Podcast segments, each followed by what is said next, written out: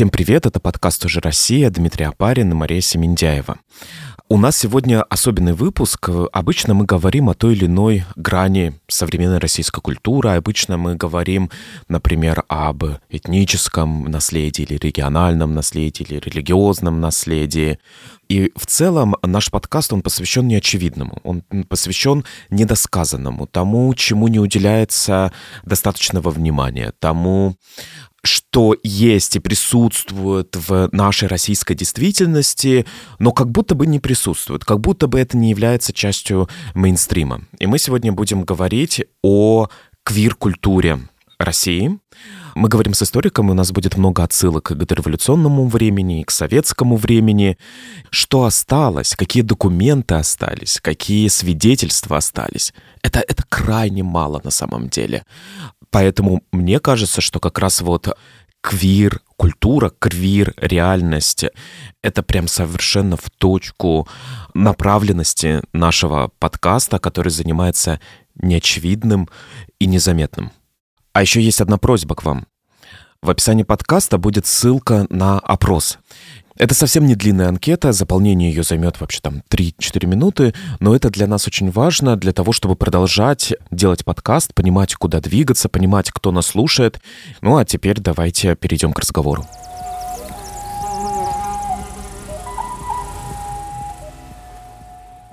У нас в студии Ира Ралдугина, историк, которая недавно защитила диссертацию в Оксфорде по истории гомосексуальности в советское время, в 20-40-е годы, а также сейчас Ира является постдокторантом в университете Питтсбурга.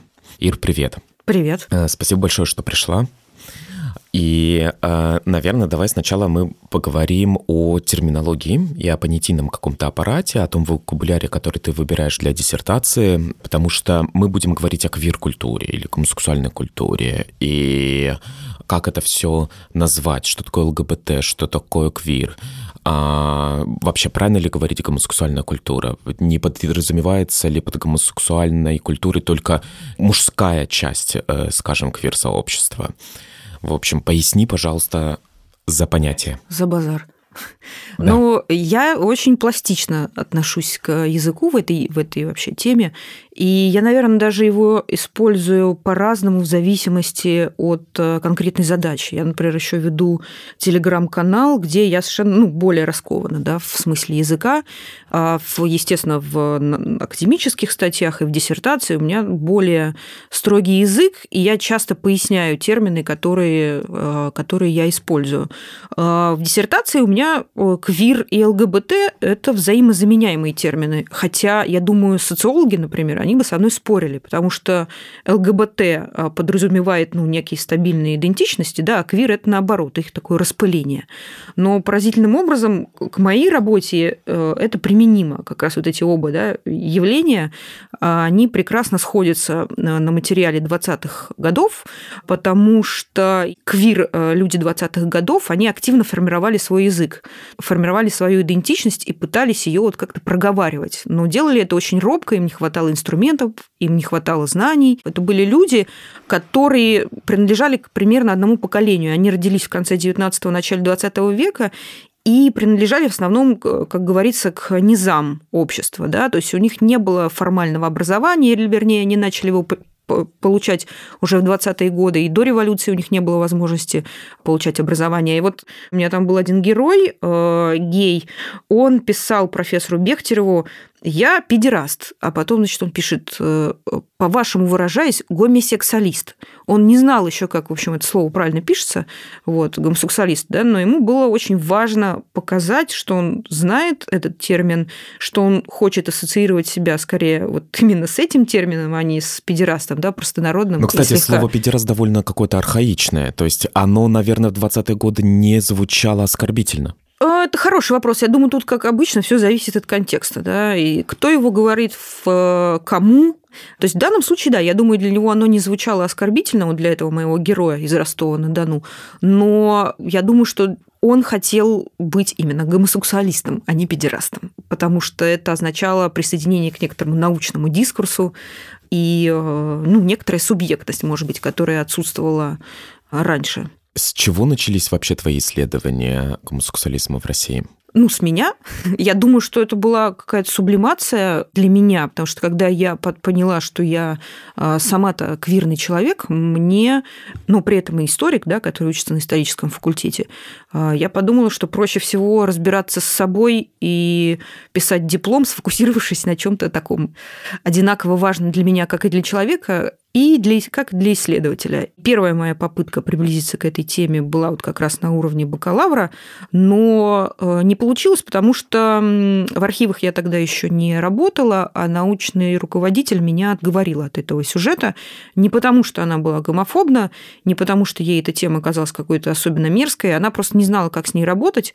Я напомню, это было до еще закона о гей-пропаганде, который для нас, для исследователей, просто манна небесная, да, он принят в 2013 году.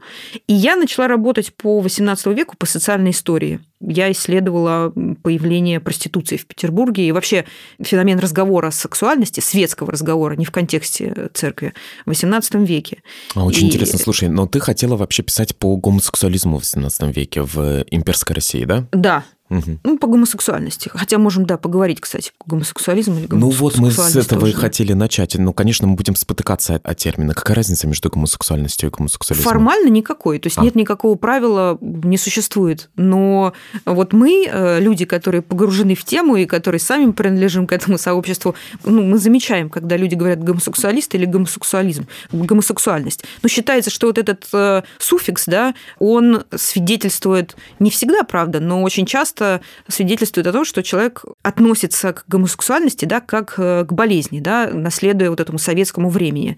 И точно так же в науке, да, в гуманитарных науках э, тоже видно, насколько человек прошаренный. Если там кто-то пишет там, статья про гомосексуализм в XVIII веке, сразу понятно, ага, ты пришлый казачок. Но диссертация твоя как раз э, была посвящена 20 Ну, первая диссертация годам. у меня по 18 веку, российская, да, вот по социальной истории 18 века, по феномену проституции, появления проституции в Санкт-Петербурге в 18 веке, а вот вторая диссертация оксфордская, она уже по истории гомосексуальности. Какие это могут быть источники? На основе чего мы можем об этом вообще говорить? И как вообще репрезентовалась гомосексуальность и воспринималась? Ну, насчет источников э, тут все ограничено вашей фантазией, ну, естественно, материалом. У меня есть знакомый, э, ну, он, правда, филолог, в Кембридже он учился, мы с ним там познакомились. Он занимается кверизацией текстов канонических, вообще раннесредневековых, то есть там э, легенда о Борисе и Глебе, да, то есть он это все, на все вот эти источники канонические,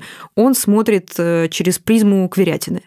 И там, конечно, очень интересные у него выводы получаются. Для меня, как для историка, они не всегда бесспорные и не всегда укорененные как бы в материале, но тем не менее, да, вот есть и, и, и такие исследования.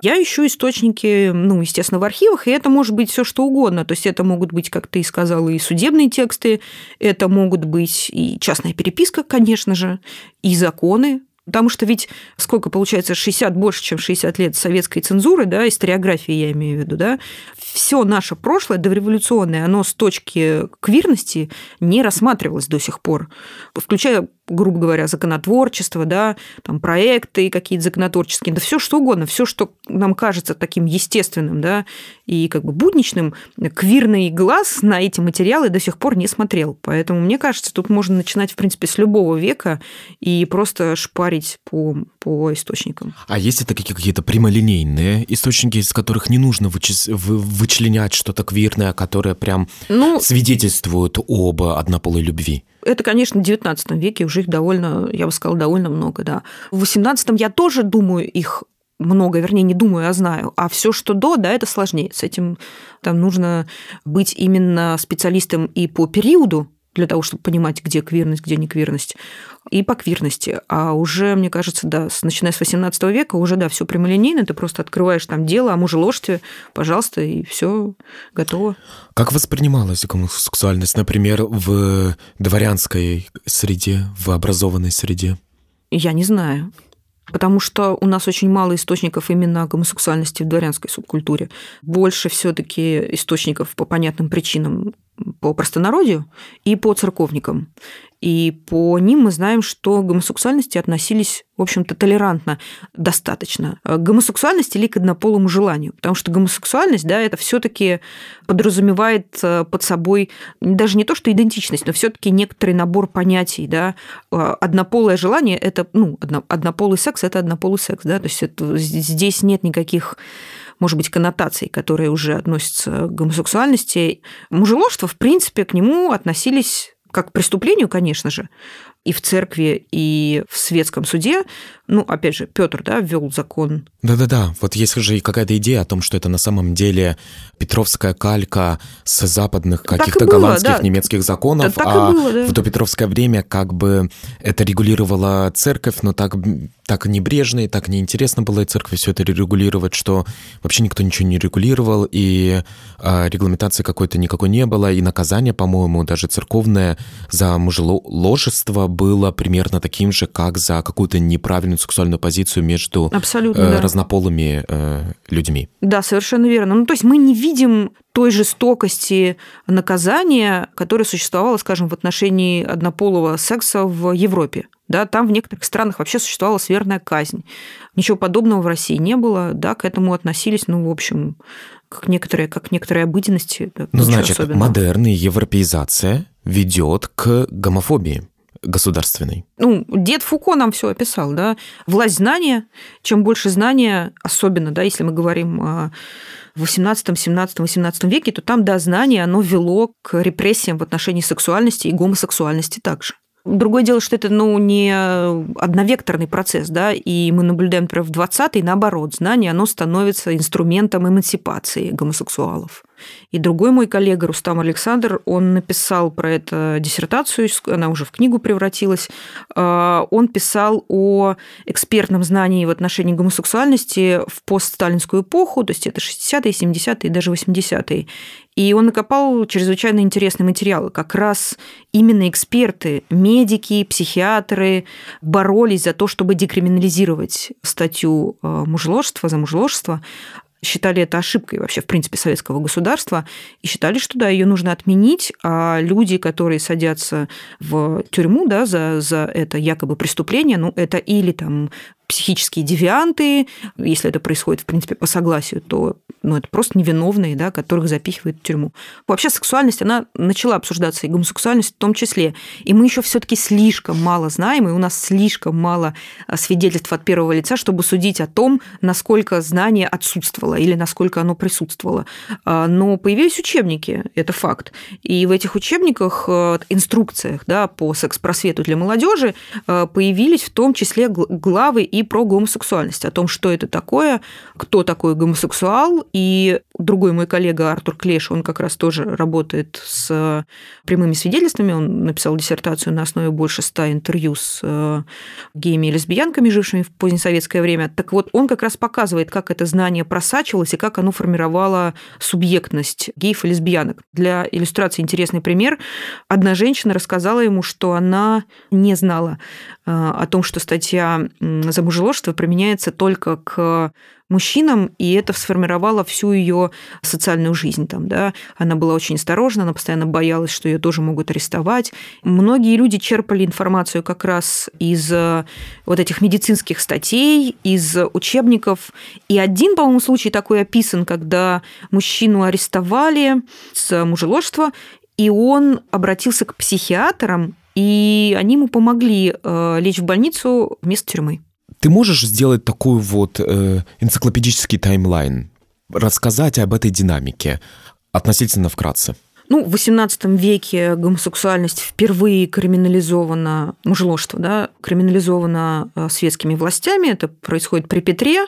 Сначала только в армии, в первой четверти XIX века этот закон относится уже ко всему мужскому населению России. И уже в позднеимперское время на волне либерализации некоторой жизни да, э, в стране происходят э, дискуссии о том, что нам нужно отменить статью и вообще э, мужеложство и декриминализовать однополый мужской секс в русле либерализационных идей конца XIX э, века считалось, что модерное государство, просвещенное, да, в нем не должно быть, во-первых, статьи за мужеложство, во-вторых, наказание за аборты. Эта идея, в общем, она пустила корни, мне даже в каком-то деле попалась, но я помню, что мне попалось в РГИА дело, в котором два купца, которых осудили, арестовали да, за мужеложство, они подавали петицию, и в ней они писали, что, дескать, вот мы слышали, что речь идет, э, что говорят о том, что закон вот отменят или, по крайней мере, должны отменить. Это какой конец 19 века? Это, да? это, это, конец, это конец 19-го, начало, начало 20 века. Ну, а где жили эти купцы? Год 1904. Ну, по-моему, это был Новгород. Наверное, Нижний, да. И раз купцы, да, там больше их все таки То есть, во-первых, это говорит о том, что даже вот эти дискуссии, да, о чем мы говорили раньше, Дошли да, экспертные них. дискуссии, да, это все, это же все не в вакууме существовало. И газеты писали, и пресса об этом писала. Поэтому даже сами, да, сами, собственно, э, люди были в курсе о том, что есть да, такая, такое положение. А что касается арестов и осуждений, ну, во-первых, есть статистика, она опубликована.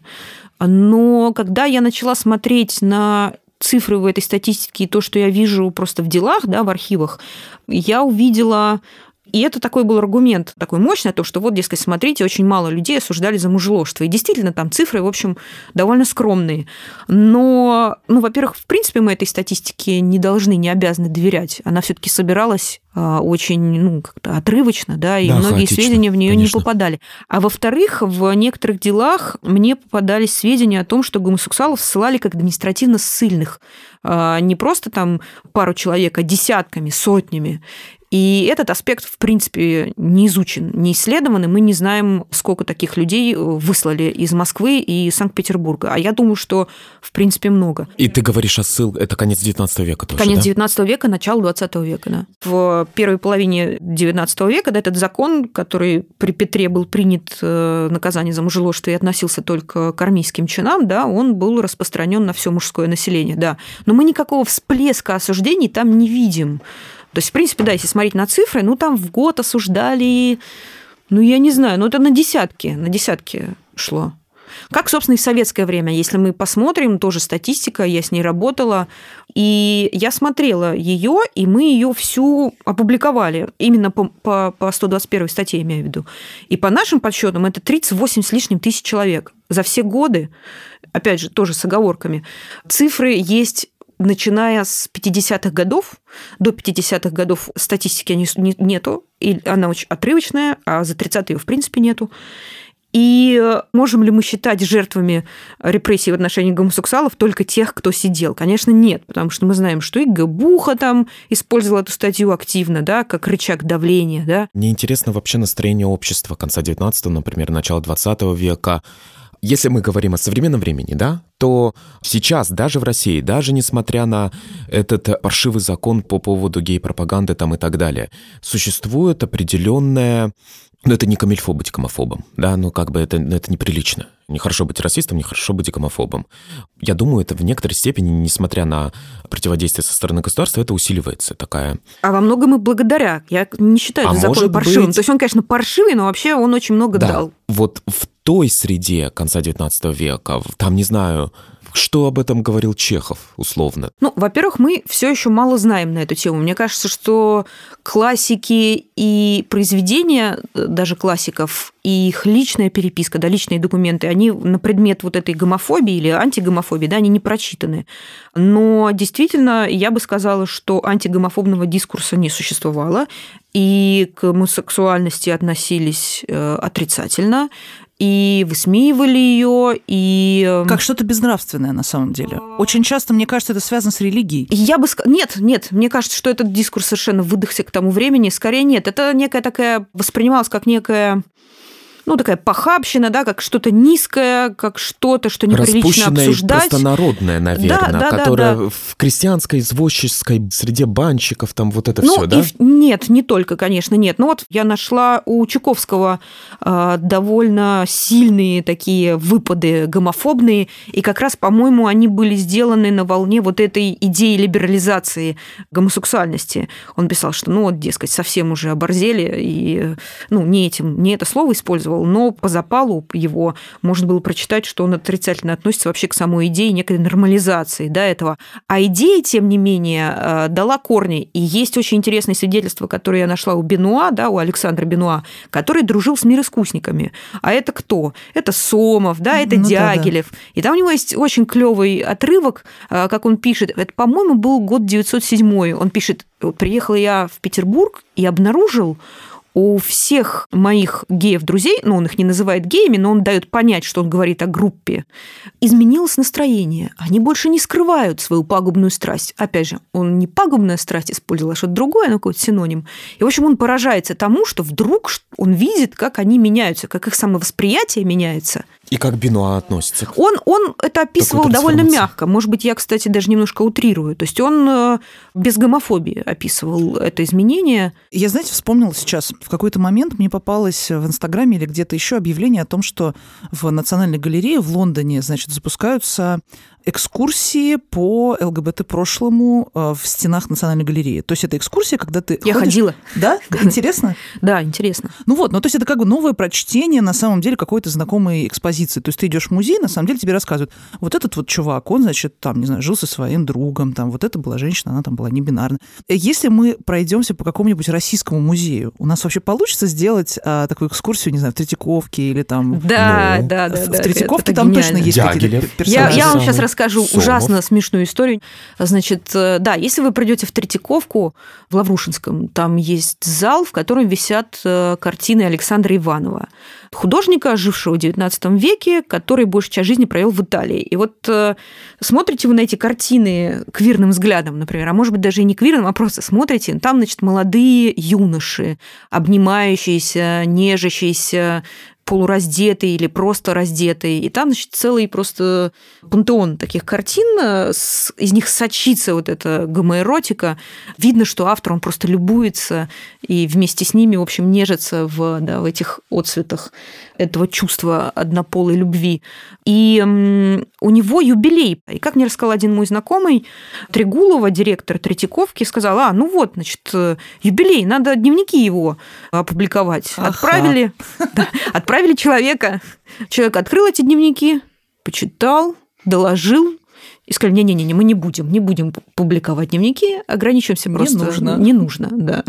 Вот. Ну, понимаете, а, о чем речь, да? Когда начинают говорить про более-менее там, даже в истории искусства, более-менее открыто про гомосексуальность каких-то а, деятелей, да, то это начинается почему-то только в Серебряный век. А до этого как-то все вот так вот очень, как будто там вот ничего такого и не было Но это если мы говорим о России, мне кажется. О а России. если мы Я говорим о Западе, об то все это Караваджо там и так далее. На самом деле, вообще в целом в истории искусства как бы про секс говорят поскольку, поскольку и вообще про любовь и про отношения людей, как бы это все всегда имеет отношение как бы скорее к э, дополнительной информации, то есть это как будто бы не должно нас интересовать, да, в ключе там э, любования искусством. Да, мне кажется, вы правы, я бы не сказала, что это какая-то необязательная вещь для того, чтобы смотреть искусство. Наоборот, мне кажется, это знание художника, оно информирует наш взгляд, да. Я согласна. И, и, и формирует наше ну, восприятие картины, да.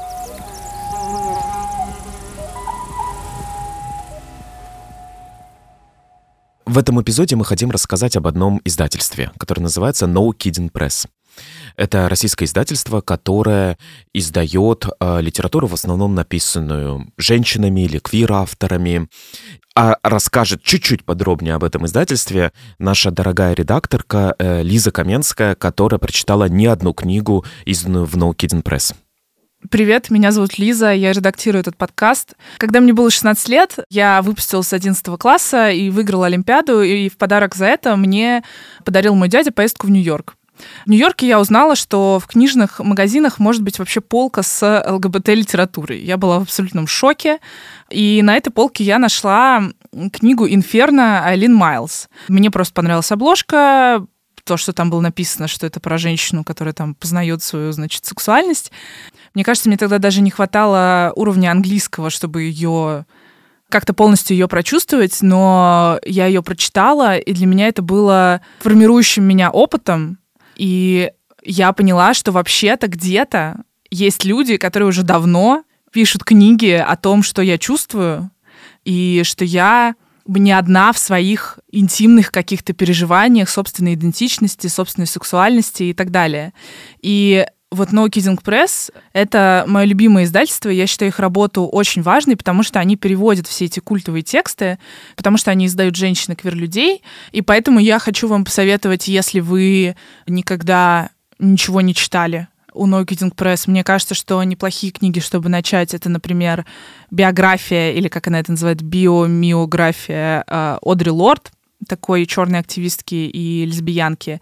Или, например, э, трилогия Товы Дитлевсон, известная датская авторка. Это такая трилогия, вот если вы когда-то читали Толстого, то вот советую вам прочитать Товы Дитлевсон, чтобы понять, что детство и юность протекают у девушек несколько иначе, чем у обеспеченного графа. А еще у ноукидинга есть классная опция подписки, когда вы платите определенную сумму, а потом получаете как бы в подарок, хотя на самом деле нет, книги еще полгода. Если я вас убедила, и вы теперь хотите купить книгу или подписку у ноукидинга, то у нас есть специальный промокод.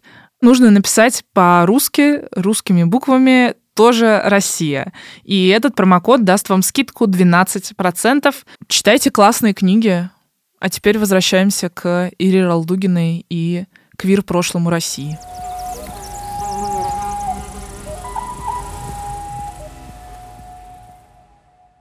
Может, мы вот как-то к Советскому Союзу вернемся? Вот если с наступлением, а, значит, э, там, свободы в области разных социальных э, возможностей, и вообще с революцией, да, открылись какие-то форточки, туда подуло свежим ветром. Что происходило вообще с восприятием в обществе гомосексуальности и возможностей вообще для разных видов э, там, семейной жизни, да, и так далее? Потому что, ну, мы все знаем, есть какие-то великие фотографии там какой-то квир-тусовки э, матросов. Которую я нашла. Которую вы нашли. Которую я нашла, и теперь она стала, да, и теперь она стала э, настолько популярной, что я встречаю лица э, с этой фотографией на юзерпиках, и я думаю, ага, вот мой research влияет. Вот так Конечно. вот он влияет на людей. Да. Безусловно. И очень часто говорят, большевики декриминализовали мужеложство, да. Ну, вообще-то говоря, все не так. Или, вернее, не совсем так. Да, действительно, закон был отменен, как и все царистское законодательство, да. Дальше в Первом Советском кодексе 1922 года уголовном статьи не было. Не было ее и в 26-м кодексе 26 года. Но значит ли это, что большевики очень хотели и поддерживали декриминализацию мужеложства. Я бы сказала, что не совсем. Их вообще этот вопрос не волновал. Они, в принципе, считали, что и никто из них, да, ни, ни топ, ни середняки, они не высказывались на эту тему сколько-нибудь артикулированно, а скорее они делегировали, можно говорить о том, что они делегировали эту проблему экспертам, как и во многих других областях, да, медикам, юристам, а эти медики и юристы, они наследовали вот этой идеи как раз э, конца XIX э, века либерализации да, в отношении э, гомосексуальности. То есть, грубо говоря, эта идея, она перетекала, в общем-то, из имперского прошлого и была уже реализована в раннесоветское время. Статья действительно была отменена, это очень сильно повлияло на самих квирных людей, об этом моя диссертация и книжка. А вот как воспринимали это люди сторонние, это хороший вопрос. И у меня на него нет ответа пока что. Ну, во-первых, нам очень сложно найти источники да, э, на этот счет. У нас есть или источники по самовосприятию самих кверов, да, это понятно, но у нас нет никаких опросов да, по поводу отношения к гомосексуальности. Не проводили их, к сожалению, в то время. Да, и не, не очень много писали об этом. Но я бы сказала, что к этой мере не относились с, я имею в виду декриминализацию, с какой-то претензии, да, что, дескать, зачем вы это сделали, да, давайте скорее снова введем статью. То есть такого не было, конечно. Но как-то подробнее вот этот осветить аспект мне пока сложно. Был ли какой-то откат, например, да, говорили ли люди о том, что, вот, дескать, э, рушится нравственность, вы отменили законы, у нас тут все просто по швам трещит. У нас таких свидетельств нету. Но мне кажется, что гомофобия современная, да, она скорее зародилась именно в среде чекистской. К сожалению, опять же, источников у нас пока что нету, вернее, они есть, но они все закрыты, доступа к ним нету. Но то, что я вижу по делам, чекистской среде по поводу э, декриминализации гомосексуальности, как мне кажется, существовала некая тревога, потому что в том числе в этом ведомстве работали гомосексуалы. Многие из них, в принципе, вели себя уже открыто, потому что они считали, что они не преступники. И для них их гомосексуальность, она не входила ни в какое противоречие ни с их маскулинностью, ни с их работой, да, чекистской. Но, скорее всего, для их начальства это было проблемой э, по многим пунктам. Ну, во-первых, они э, считали, что гомосексуальность э, идет в разрез там, с морально-нравственными требованиями, да. Во-вторых, это возможность шантажировать человека, да, ну, а значит, он ненадежный сотрудник, да. То есть я ожидаю, что когда архивы откроют когда-нибудь, да, по этой теме будет очень много интересных свидетельств, и э, более предметные выводы можно будет делать. А эти архивы не открывались в 90-е годы? Ну, или они просто вообще никогда не открывались? Потому что ну, с некоторыми архивами, насколько я понимаю, они были открыты, потом опять закрыты, как-то так. Многие архивы были открыты в 90-е. Мне рассказывали даже, что в питерской ГБУХе э, можно было принтер с собой принести, не ксерокс, и просто вот так вот все подряд. Глеб Морев мне рассказывал. Может быть, они были открыты, но, естественно, эта тема тогда никого не интересовала. Меня интересуют именно источники э, делопроизводственные э, самой ОГПУ, НКВД, КГБ, ФСБ, они, конечно, я думаю, никогда еще не открывались в полном объеме или даже частично нет. А чем объясняется, что в сталинское время вдруг вспомнили о гомосексуальности и решили криминализовать? С одной стороны, мне кажется, это результат того, что гомосексуальность после декриминализации стала ну, буквально видна, да, в городах, да, э, и вот эти люди, о которых я пишу, кверы, да, они стали просто частью городского ландшафта, а, да? они почувствовали а себя как очень свободно. Видна? Какие бы, что они было? тусовались, и это, это есть в источниках очень много, в Москве, в Петербурге, как у туалетов, матросы? у туалетов, у вокзалов, да, и как эти, там, кстати, не только матросы были, та, та фотография знаменитая, там выходцы из крестьян и городские жители, да, там парочка, да, действительно военморов, э, моряков, кто угодно, да, то есть это очень такая разношерстная среда была. Это были лесбиянки тоже, это не только геи были. Ну, в смысле, это были геи-люди разных полов, гендеров и так далее. Хороший вопрос. Про лесбиянок мы знаем намного меньше. Это всегда так, да. В любой эпохе, да, и, и э, в любой стране про это много работ теоретических написано, насколько лесбийская история, она всегда в тени, почему, да, и, естественно, то же самое э, и в случае Советской России. Но есть свидетельства лесботских тусовок, э, существовало это все, да, они были, но, к сожалению, мы про них очень мало знаем. И описаний и самоописаний их у нас не существует. Пока что. Пока что не, я не нашла эти документы. Но я думаю, что со временем, может быть, они появятся. Ира, а появляется в 20-е годы какая-то квир-инфраструктура? Специальные э, бары, кафе, вот э, это дело, с которым я работал 1933 года, когда были арестованы там больше 200 человек, э, собственно, с чего началась формально да, рекриминализация, летом 1933 года в Ленинграде арестовали больше 200 э, гомосексуалов. И э, с их допросами я работала. И они рассказывали не только по 30-м, да, но и, естественно, по 20-м. И действительно, там были даже пивные, в которых там наши люди работали. И, соответственно, там тусовались. Вот в Петербурге адреса все есть. Э, э, были пивные, были места, плешки, да, там у цирка Ченизелли, туалеты у Московского вокзала. Ну, в общем... Бани. Бани, разумеется, но в меньшей степени, потому что все таки это дореволюционные бани, да, были действительно такой очень важной точкой. А в советское время бани, мне кажется, потеряли прежний лоск, и это все таки было такое место, в котором, в общем, было сложно завязывать уже какие-то гомосексуальные контакты, хотя было кое-что в источниках. Где интеллигентская среда? Где... Где разночинцы? Ну, даже не разночинцы, а какой-то там профессорская же, там же. среда. То есть они там же, они и в тех же самых были, и э, туалетах были. и пивных. То есть не было каких-то частных э, вечеринок. Были, Какой... конечно, да. Лоск-то есть какой-то вообще? Ну, это же очень условное понятие. Вот эта вечеринка, да, 21 года, гражданская война еще не окончена, да, люди меняют последние какие-то вещи на хлеб, а тут мы видим собравшиеся, да, в каких-то замечательных костюмах очень дорогих. Разве это не лоск? Да, вот это он и есть, это и есть лоск. Это и есть какой-то шик. Я бы просто не делала вот этого разделения. Мне кажется, после революции но оно, оно не имеет смысла. Все тусовались вместе. Но, естественно, представителей какой-то дворянской, да, или там аристократической среды, конечно, было меньше. Во-первых, потому что ну, многие, многие были просто истреблены, э, кто-то бежал, но тем не менее вот в этих компаниях, о которых я пишу, ну, были люди, например, был Евгений Геркен, да, он там был какой-то правнук или внук Боротынского, да, был... Это какая компания и когда Евгений Геркен? Это тот, кто был арестован в 1933 году. Ага, понятно. И были там и другие тоже представители интеллигенции, то есть э, это одна среда была, но тусовались, естественно, они иногда вместе, да, а кто-то ходил к туалетам, кто-то не ходил, да, а кто-то ходил, ходил пить пиво. Но это была одна среда, а, где все друг друга знали, и эту гомогенность, как бы, мне кажется, да, важно, важно подчеркнуть. А в дореволюционное время, да, действительно существовало различие, мне кажется, между этими средами. Ну вот возьмем, например, да... Ну все эти воспоминания Юсупова, князя Юсупова. Да, или возьмем Кузьмина, да, возьмем его дневники.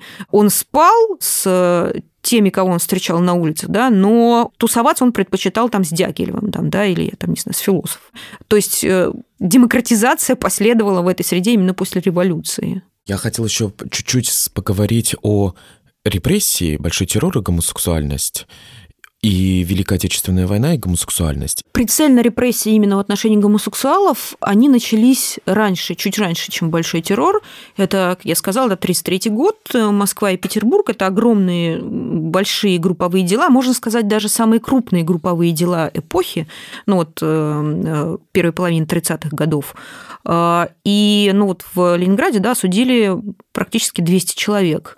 А, некоторых на большие сроки, а в остальном да, на 3-4 года в ГУЛАГе. Во-первых, я думаю, там а, были информаторы. И это даже видно по структуре дела – до сих пор э, ФСБ, естественно, они скрывают имена тех, кто э, помогал им. И ты вот читаешь дело, и там очень много документов, скрытых э, конвертиками. Скорее всего, это были какие-то сотрудники, может быть, может быть, кадровые, а может быть, просто стукачи. Может, кто не знает, есть в архиве, ты получаешь дело, и там есть открытые, я тоже получал такие дела, там открытые как бы листы, а есть то, что скрыто в конверте. Но иногда можно да, посмотреть. Но не в этом случае. Я работала там три месяца, и вот как ты сейчас напротив меня сидишь, так напротив меня сидел офицер службы безопасности. Чтобы никакие информации ну, чтобы я, чтобы не я, чтобы не прос... ну, чтобы я не съела, например, О шпионах 33-го года.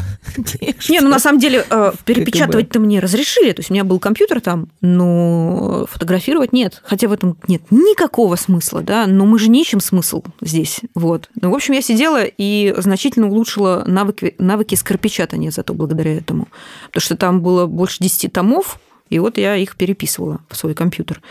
И вот эти репрессии в отношении гомосексуалов, их, кстати, всех судили по 58 статье, что самое интересное. Статьи-то за мужеложество еще не было, их всех судили по 58 статье, и уже после этого возникла статья за мужеложство. Как конкретно она возникла, это тоже очень интересно.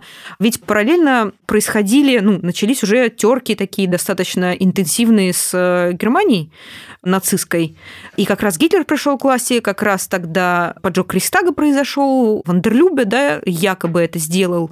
И вообще возникла вот эта идея гомосексуала как некого жупила, да, нацисты и коммунисты друг друга начали обвинять в том, что, дескать, это вы педерасты, ах, это вы педерасты. Ну, в общем, грубо говоря, можно сказать, что это было такое первое использование гомосексуальности вот в э, такой международной кампании. Большой политике. Да, в большой политике интернациональной, да.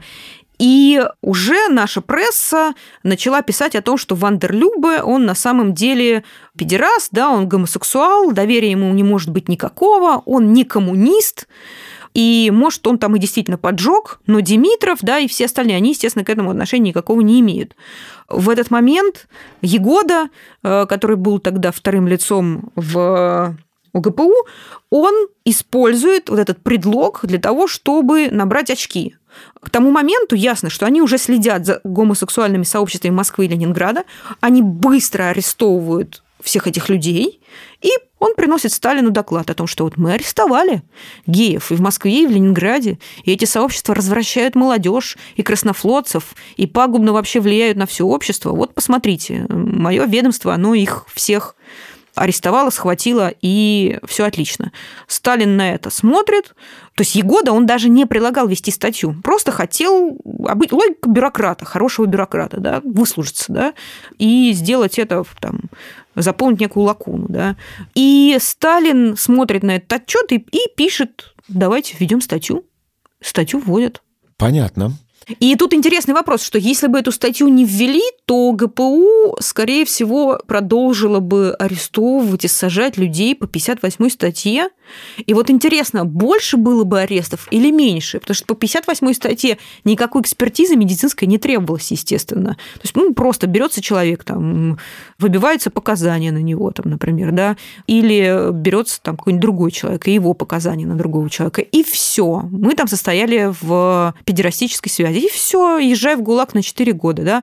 А все таки когда ввели эту статью отдельную, да, там уже начали использовать как бы худо-бедно медицинскую экспертизу, и как- как-то нужно было все таки доказывать то, что был совершен, да, преступный акт э, мужеложества. А, кстати, ГУЛАГ и гомосексуальность. Во-первых, э, об этом писала... Ну, есть очень... криминальная гомосексуальность. Во-первых, это, а во-вторых, очень многие интеллигенты же об этом писали. И у Шаламова это есть, и у Солженицына это есть, и у Гинзбурга это есть. У них у всех это есть. И они пишут об этом, конечно, с таким большим отвращением, э, с э, неприязнью. И про это есть, кстати, очень клевая научная статья Ади Кунцман, откуда вот этот взялся вообще дискурс отторжения в э, текстах интеллигенции о мужеложстве. А это... может быть, потому что это связано с насилием? Нет, она... В, в контексте тюрьмы. Ну, во-первых, это, да, конечно, а во-вторых, она теория Кунцман, они таким образом себя пытались, расчеловечивая других, они пытались таким образом сохранить свое здоровье, можно сказать, ментальное, да, или как-то отделить себя и вот эту свою интеллигентность, да, подчеркнуть и сохранить. Хотя у нас, опять же, есть свидетельство, что мы, даже некоторые интеллигенты тоже вступали, естественно, в однополые контакты, а, но это не обсуждалось, это считалось неприличным говорить об этом. Если искать истоки современной гомофобии российской, то они, конечно, а, то они, конечно, в гулаговской системе, потому что через эту систему прошло огромное количество людей, и, конечно, они сталкивались с однополым насилием. И вот эта картинка, да, где произошло замещение и некое слияние да, гомосексуальности и насилия, и оно потом распространилось да, на, там, практически да, на, на всю страну, то, конечно, да, это произошло тогда, и память об этом, да, она жива до сих пор. Посмотрим, о чем рассказывает нам Осечкин, да. Осечкин это кто? Архив э, ФСИН, насилие, пытки, однополое насилие. А вы не слышали, да, об этом? Я слышал о пытках, конечно, но Ну я... вот этот Осечкин, этот программист, который собирал свидетельства, а, видеосвидетельства, это, это он, который вывез да, архив, который вывез за да. границу, собственно, архив. И, да. и там же ведь тоже об этом, о том, что однополое насилие – это основа системы, в принципе, всей ФСИНовской, да, но вообще чудовищно, насколько это глубоко проникает, и насколько это всеобъемлющее, и насколько, на самом деле, люди себя чувствуют совершенно незащищенными от того, чтобы к этому как-то быть причастными. То есть ты не знаешь вообще, а вдруг это и с тобой тоже может случиться, потому что ты боишься в целом попасть как бы в всю систему, а там уж точно, раз ты уж туда попал, то уж точно тебя, значит, так или иначе тебя унизят, обидят и, и да, совершат конечно. над тобой насилие. И это ужасно. Если честно, мне, мне очень страшно думать о том, что творится в голове тех людей, которые это делают, и для которых это какая-то рутина.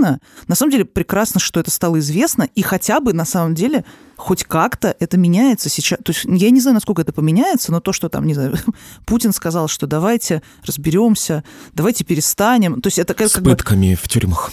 Да, он сказал, что да, давайте обратим на это внимание. Хотя бы так, да, то есть хотя бы это прозвучало хоть в каком-то виде, то есть это хоть немножко. И, в общем, есть надежда, что люди все таки не хотят, чтобы это продолжалось. Потому что, конечно, всем это страшно, просто все должны это назвать своими именами, да, как бы и перестать это связывать. Да, и я уж не говорю о том, что вот это вот активный и пассивный, да, это же тоже корни оттуда. И речь именно о том, что вот, дескать, существует или ты подчиняешься, да, вот эта логика подчинения и доминирования, и многие же даже, даже сейчас, она там видит двух лес, говорят, а у вас кто у вас тут, муж или жена, да, при том, что это так не работает, в общем-то, да. Люди ищут, кто над кем, да, кто кого. Да-да, как будто иерархия в любых отношениях. да, иерархию, да, да. которая, да. Иерархия насилия, как бы, конечно, она должна конечно. всегда возникать, потому что кто-то всегда насильник, а кто-то всегда жертва. И, типа, мы тут как бы принимаем эти роли, и вот, типа, если мы видим мужа и жену, то мы как бы по умолчанию считаем, что муж, значит, насильник, а жена, значит, это все принимает. А если мы видим, соответственно, пару однополую, то, соответственно, там тоже как-то так это работает. Это, конечно, очень все в глубине неправильно и абсолютно-абсолютно неверно.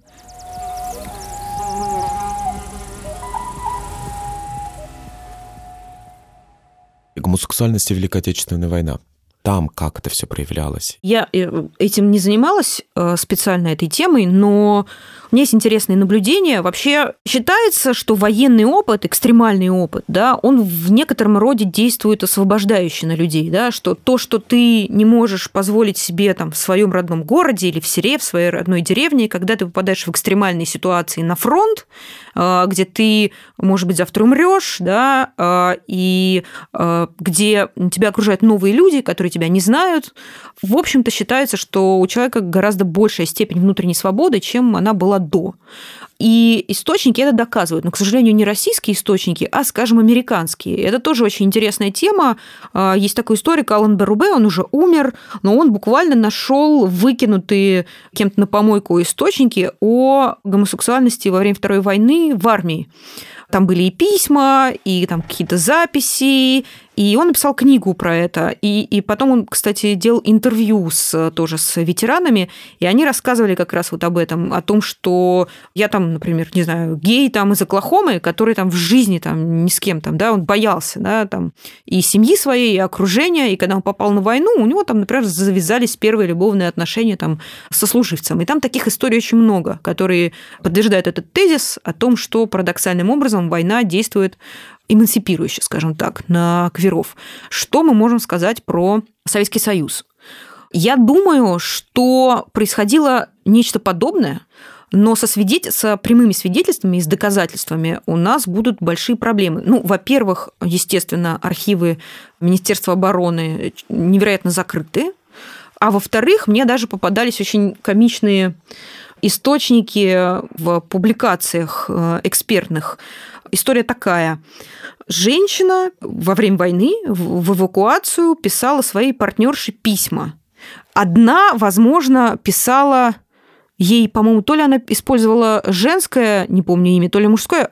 Я не могу сейчас вспомнить, но я помню то, что это заинтересовало спецслужбы. Угу. Естественно, они читали все письма, и они просто пришли на завод и увидели, что это две женщины переписываются и ничего с ними не сделали. А если бы это, наверное, двое мужчин переписывались, то, может быть, кого-то из них бы посадили. Меня поразило то, что это чуть частная переписка. Но одна из этих женщин работала на заводе, ну, соответственно, эвакуированном. И, естественно, всю эту переписку читали. И вот об этом речь, да, о том, что все просматривал, все читали, все письма, да. И, конечно, люди действовали, ну, невероятно осмотрительно. И, конечно, я думаю, что если такие письма и есть, то мы не скоро до них э, доберемся потому что, ну, понятно, да, как это воспринимает Министерство обороны, и вот с этим главная проблема. Ну, я уж не говорю о том, что там, в Америке, можно было говорить о гомосексуальности уже в 80-е, в 90-е годы, брать интервью у ветеранов, что и делал этот историк. У нас, естественно, никогда... Ну, все, кто воевал, все, все, все святы. Да, они и все гетеросексуальные. И все гетеросексуальные, да. Но у кого мы можем взять интервью? Это у тех, кто знает, помнит и был вообще-то довольно активен, например, 60-е, 70-е, 80-е годы в Советском Союзе, и у кого был гомосексуальный опыт. Тогда что была за среда? И как люди находили друг друга? Есть уже у нас э, какие-то свидетельства. У меня вот есть коллега Артур Клеш, но он работал с более поздним периодом, это 80-е, 70-е, 80-е. И, кстати, очень трудно найти респондентов. Это, это очень сложная задача. И во многом, конечно, ну, потому что эта стигма сохраняется, да, несмотря на то, что статьи нету, э, попробуй найди человека, вот уже, получается, пожилого, да, который открыто будет рассказывать э, о своей сексуальной, гомосексуальной жизни. Это не так просто. Да, мы много чего знаем уже, мы знаем, что были плешки, мы знаем, что гомосексуалы стремились в большие города, где можно было, ну, в общем-то, сохранять некоторую анонимность, да, и, в общем, иметь некоторую свободу маневра. Система плешек существовала практически, ну, во всех Э, более-менее крупных городах, да, там, где люди знакомились, там, где они тусовались. У нас есть очень интересное свидетельство, и сейчас оно публикуется, правда, на латышском. Это дневник человека Александр Ирбе, который, ну, практически, по-моему, он 90 лет прожил. Э, мне кажется, он умер в 90-х, и, соответственно, родился он в начале века. И это человек, который всю жизнь вел дневник с фокусом на собственной гомосексуальности. И он не просто жил в Риге и вел гомосексуальный образ жизни, он еще и путешествовал по всему Советскому Союзу а, в поисках партнеров, в поисках плешек, и все это задокументировал в своем дневнике. И это тоже, мне кажется, это фантастическая история. Я все время думаю о том, а сколько же таких дневников, наверное, есть и в России, и где они все, и что делают люди, которые находят э, после умерших родственников такие документы, куда они их несут, уничтожают? На ну, помойку просто, как конечно, и все остальные документы. Да, и эта история тоже очень интересная, как этот дневник вообще нашелся. Э, моя коллега Инета Липша, э, историк, она написала книгу о сексуальности в межвоенный э, период э, в Латвии, и она мне рассказывала, что в какой-то момент к ней написал, по-моему, по Фейсбуку или, может быть, после какой-то лекции встретил мужчина, который сказал, вы знаете, я знаю, что вы занимаетесь вот этой темой, у меня тут есть дневник интересный, может быть, вам он пригодится. Она сказала, ну да, давайте, несите. Он приносит огромную коробку, которая доверху забита этими тетрадками. У нее, естественно, был шок. А когда она погрузилась в чтение, шок стал просто уже невыносимым. Потому что, да, это, в принципе, мне кажется, даже в мировом контексте уникальный источник. А этот человек, который его принес, это был душеприказчик этого Ирбя, потому что никогда у него партнера постоянного не было, и он об этом тоже пишет. Он все-таки очень боялся иметь постоянного партнера и рассуждал об этом, и сравнивал себя там с другими геями, которые все-таки даже в условиях существования статьи формировали союзы, а он он вот пишет, что нет, я бы так не смог, это слишком, слишком сильный страх, что тот человек тебя сдаст, Потому что ведь очень часто вот эта 121 статья, как она инструментализировалась, находили человека, который готов был донести на второго. Тогда его освобождали от ответственности, а того осуждали. Ну и, в общем, Ирби посчитал, что он не может завязать с кем-то близкие отношения, и для него проще иметь вот эти вот контакты спорадические. А ты встречалась, может быть, через респондентов или через другие публикации, или с какими-то счастливыми парами, которые нормально жили вместе, вот в Я, я сама время. интервью никогда не брала, и я вообще, я историк бумажный, да, то есть я сознательно, я не хочу работать с э, живыми людьми, но да, конечно, есть истории счастливых э, браков, союзов. партнерств, союзов. Но вот одна из этих историй, э, собственно, это история Ники Полякова и его партнера Степана Минина. Это люди, судьбу которых я восстановила, ну, фактически от рождения. Они родились в конце XIX века и умерли в блокаду в Ленинграде э, один за другим. Они жили все время вместе. Они познакомились где-то в 1907 году, и с тех пор начали жить вместе. Они путешествовали в Германию накануне начала Первой мировой войны. Они оба из крестьян хотели учить язык, путешествовать. Их, естественно, там арестовали, подозрение в шпионаже. Потом они вернулись э, в СССР, жили в Одессе. Из Одессы один из них написал очень большое письмо Бехтереву. А, собственно, это письмо я и нашла в фонде Бехтерева. Но письмо это было не подписано. А, Бехтерев – это психолог. Психиатр, психиатр, да. Психиатр, угу. врач, невролог. Который выступал за декриминализацию. А у него очень такая была пластичная позиция, если углубиться, но он был в целом, мне кажется, да, э, он считал гомосексуалов неприступниками, неприступниками как минимум, ну, скорее, да, больными людьми. И я нашла там это письмо, собственно, в котором описана вся жизнь их до середины 20-х годов. А, но я, когда прочитала это письмо, я подумала, что, скорее всего, это стилизация. То есть я не могла поверить, что человек, который пишет, что он выходит из крестьян, там, из Иркутской э, губернии, там, да, из Сибири, э, который не получил никакого формального образования, не учился в школе, родился в многодетной семье, что он может такое письмо написать. А там просто памфлет. Я его опубликовала и в научном журнале с комментарием, и на Кольте я опубликовала это письмо.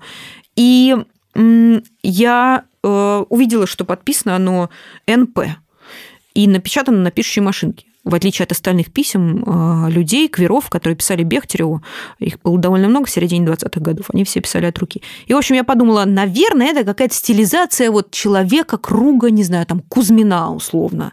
Вот, э, ну, я, я просто не могла поверить в то, что это, это может быть э, реальный текст. Ну, а в результате? А, ну, а в результате, вот, смотрите, прочитала я это письмо, скопировала его и отложила. Думаю, буду искать способ верификации. Хотя я понимала, что нет никакой возможности возможности. Он там сообщает много фактов, но ни один из этих фактов нельзя проверить.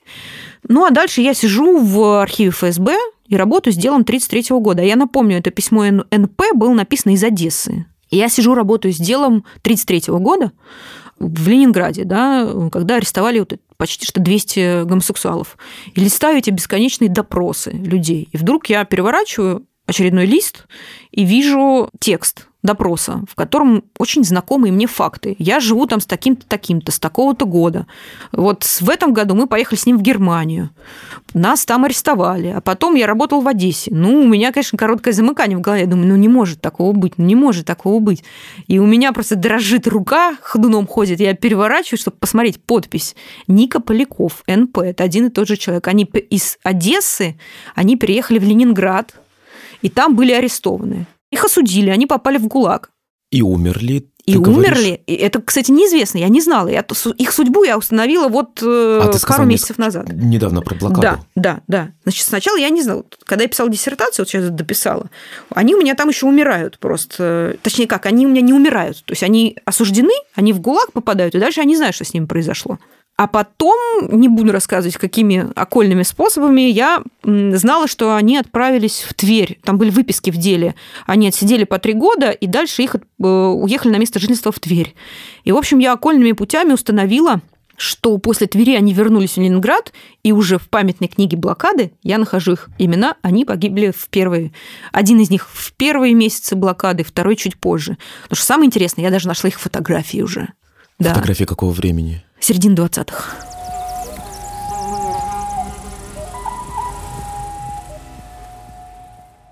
Что происходило в 80-е, в 90-е годы вообще, наверное, после перестройки? Ну, то есть это огромная тема, конечно, да, но вот если вкратце, то у меня такое ощущение, что сейчас, когда я смотрю на какие-то клипы, фильмы, вообще на какую-то массовую культуру того времени, ну, моего детства, да, скажем, там, потому что я 86-го года рождения, вот это мое такое детство, я на это все смотрю, мне кажется, что это просто какой-то бесконечный разгул, это просто какой-то парад а, самых разных, супер классных каких-то а, квир-людей, значит, в самых разных вариантах, и вообще это абсолютно нормально, и, и собственно, это повсюду в, в массовой культуре, которая на Первом канале и везде, везде, везде. А, насколько это вообще э, реалистичный взгляд? Ну, то есть это по ощущениям, кажется, так и было. Ну вот это э, не мой период, поэтому я не как специалист буду говорить, а просто как человек, который немножко затронут этой культурой.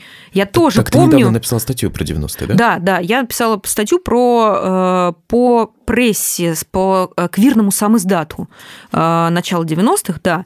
Про это я могу экспертно говорить, а вот про культуру в целом нет. Но я тоже помню вот эти все образы, и я помню Фредди Меркури в клипе, где у него такая огромная грудь, он в розовой кофточке, вот эти усы и парик, да. И вот мне кажется, да, что вот эта фея квирная, она взмахнула палочкой, и вот тогда что-то началось, да, со мной происходить, э, да, пропаганда сработала.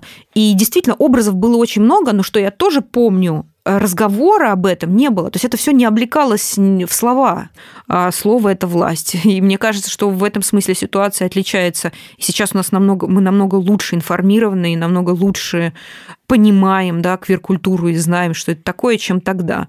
Хотя, казалось бы, да, тогда, в общем-то, этих образов было, мне кажется, даже больше, чем сейчас. Но это, мне кажется, то же самое, как вот э, то, что, то, что мы сейчас обсуждали про э, ситуацию, когда есть два парня, которые живут вместе, и как бы всех это устраивает. Ну, давайте не будем про это говорить.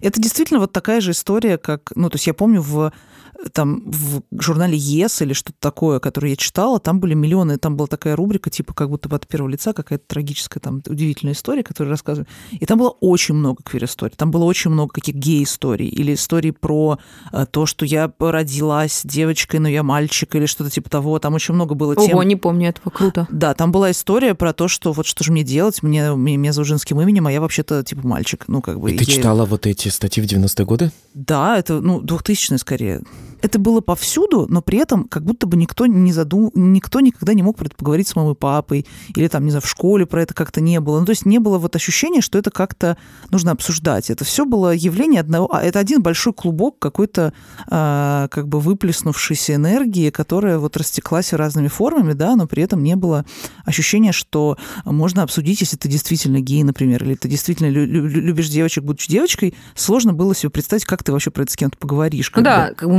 мне кажется, э, классная иллюстрация вот к этому явлению – это э, Валерий Леонтьев. Да, вот я помню эту фотографию знаменитую, как его Путин награждает э, орденом, и там стоит Валерий Леонтьев, да, человек, который, ну, в общем-то, один из столпов да, квир-культуры и визуально, и, в общем, все, да, многие его песни. И он его награждает до ордена, он на него так кокетливо, значит, смотрит. И, ну, если бы Валерий Леонтьев сказал, знаете, я там гей, наградил бы ли его орденом Путин? Да нет, конечно. Но вот пока ты сохраняешь вот это, пока ты молчишь и делаешь все, что угодно, не знаю, как, какие-нибудь там самые, самые безумные лосины надеваешь, самые прозрачные кофточки надеваешь, это никого не волнует. Но как только ты начинаешь говорить о том, кто ты, то замок весь этот рушится, да, из безмолвия. И... Э, ну, а является ли, например, в отношении Валерия Леонтьева то, что мы обсуждаем в контексте квир-культуры, или, например, говорим, что он может быть гей, э, это является аутингом каким-то? Потому что, э, ну, как бы, он же вроде как никогда действительно сам не выходил и не говорил, здравствуйте, я, я гей. Ну, то есть... Да а... нет, не является это аутингом. Ну, ну почему? Есть... Это же публичный человек, и мы все видим как бы его историю, и мы видим его песни, мы видим его сценический образ.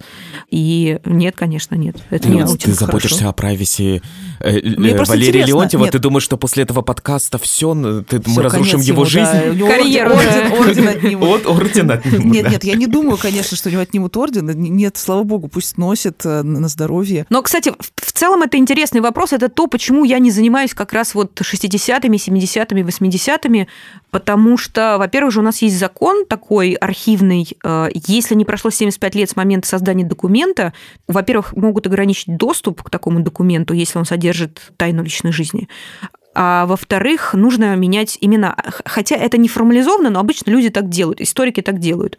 А я не хочу менять имена героев на вымышленных, как будто они сделали что-то не то, да? как будто они преступники. И вот я ни в одном моем исследовании, э, ни в одной моей статье имена не э, меняются. Да? У меня все под своими именами. Для меня это ну, политически важно. Но, естественно, если я буду работать с материалами там, 60-х, 70-х годов, наверное, мне придется это делать, потому что, с одной стороны, нужно заботиться, ну, грубо говоря, о безопасности да, какой-то людей, если они еще живы, да, за гомосексуальность могут э, уволить там, или подвергнуть там, астракизму, все что угодно может произойти. Да, все что да. угодно. Ты думаешь, в России когда-нибудь в школах будут в позитивном ключе говорить о квир-культуре, о гомосексуальности, в старших классах, в рамках вообще любого разговора о сексуальности? Да, конечно, я, я думаю, что да. Для меня это, кстати, ну, я даже не думаю, что это какое-то далекое, отдаленное, непредставимое будущее. Конечно, так будет. И, кстати, я помню Красовский еще до того, как он не стал, не был путинским геем, он говорил, дайте мне эфир на Первом канале на два часа, и вся страна будет топить там, да, за ЛГБТ. Это действительно так. То есть я не считаю русских какими-то особо, особенно гомофобными, да, какими-то особенно нетолерантными. Это все, конечно, чушь, которую нам навязывает э, власть. Да. Это совершенно не так. И история нам, кстати, говорит об обратном. Я думаю, что да, все будет. И экскурсии будут, и по Большому театру, и по музеям, все будет. Мы будем надеяться. И будем, будем надеяться. ждать. Да, хотелось бы послушать. Ир, спасибо, что пришла. Спасибо. Это подкаст «Тоже Россия». С вами были Дима Апарин и Маша Семендяева. И у нас есть небольшое объявление. У нас э, намечается краткий перерыв. Он нам необходим для того, чтобы основательно подготовиться к новому сезону. А в марте начнется новый арктический сезон, э, который будет длиться не знаю сколько. И мы уже изо всех сил, на самом деле, мы еще с осени готовим этот сезон и вот-вот его выпустим. Так что у нас будет небольшая пауза, но мы обязательно вернемся.